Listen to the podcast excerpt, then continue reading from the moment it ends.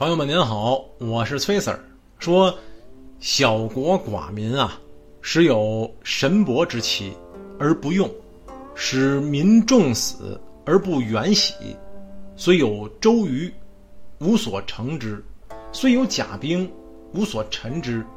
使民富结绳而用之，甘其食，美其服，安其居，乐其俗。邻国相望，鸡犬之声相闻，民至老死不相往来。说建立的国家要小，人民要少，即使有功效十倍、百倍于人的各种器具，也不去使用，使人民重视生命，而不向远方迁徙。虽有船和车，却没有必要去乘坐它。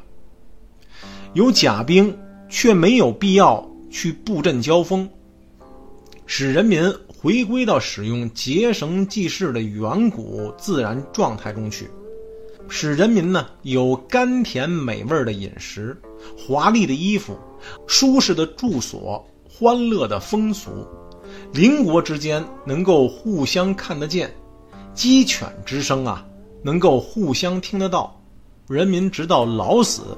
都没有交往过。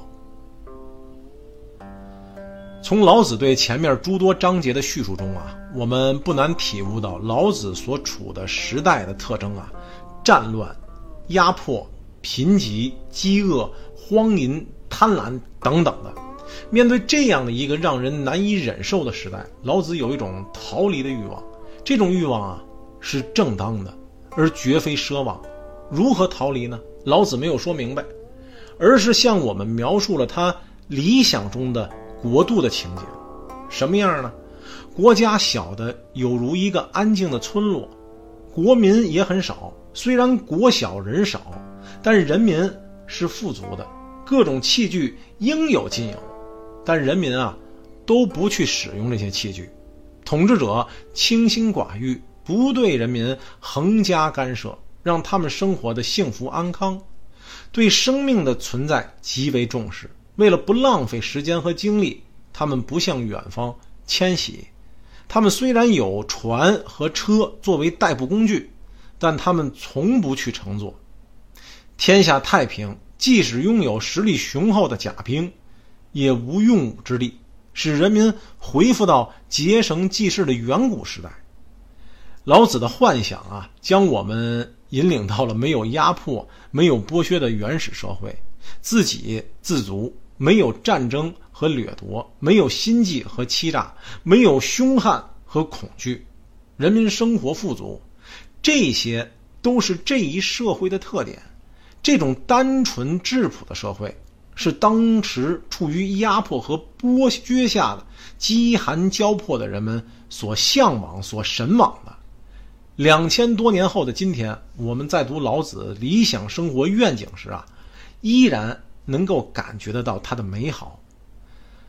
老子的幻想啊，并不是毫无根据的。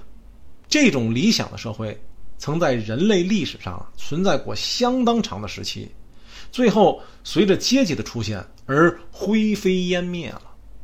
那时候的理想社会啊，虽不像老子所描述的那样富足。但也并不十分匮乏，那里没有压迫，没有尊卑贵贱之分。人们虽然没有太多的知识，但人们没有狡诈虚伪，没有你争我夺的心计。人和人之间以诚相待，以心交心，大家生活融洽、和谐、幸福。甘其食，美其服，安其居，乐其俗。老子呢，用一连串的排比，来叙述他心目中理想社会的真实场景。有味道甘美的食物，可供人们食用；有色泽华美的衣服，可供人们穿戴；有安定的住所，可供人们栖居；有令人愉快的风俗，可供人们享受。这些在现代人看来啊，都是极其普通的生活需求，正是这种普通而简单的生活需求啊，呃，才让人类生命的价值得以提高和升华。我们都知道，人的欲望啊是欲壑难填的。老子在超越人类欲望的基础之上，平静地提出了自己的理想天国的情景。老子在前面的章节中啊，曾经指出，真正的富足就是知道满足。在此呢，老子以小国寡民来提醒统治者不可贪婪地呃掠夺别国的土地。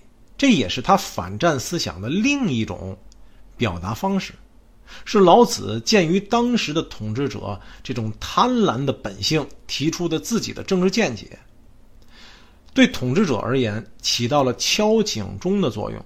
他所描述的理想社会，给生活在压迫和战乱中的劳苦大众啊，提供了一顿丰富的精神佳肴。人们有了对美好生活的向往和追求，这无疑也具有重要的意义。在本章最后，老子着力描写了小国里人们的生活和交际的情况。他说：“邻国相望，鸡犬之声相闻，民至老死不相往来。”这句看似普通的言语，却明白地道出了老子的处世观和生活态度。他认为啊，人和人之间不应该交往，要老死不相往来。这种封闭保守的生活态度啊，不是没有目的的。我们都知道，老子反对多智，他认为人民心智技巧太多，就会引发祸乱，是社会不稳定的因素。所以呢，他不主张人们相互来往。好，各位朋友。请您持续关注本系列作品，下一回咱们再说说这善者不变。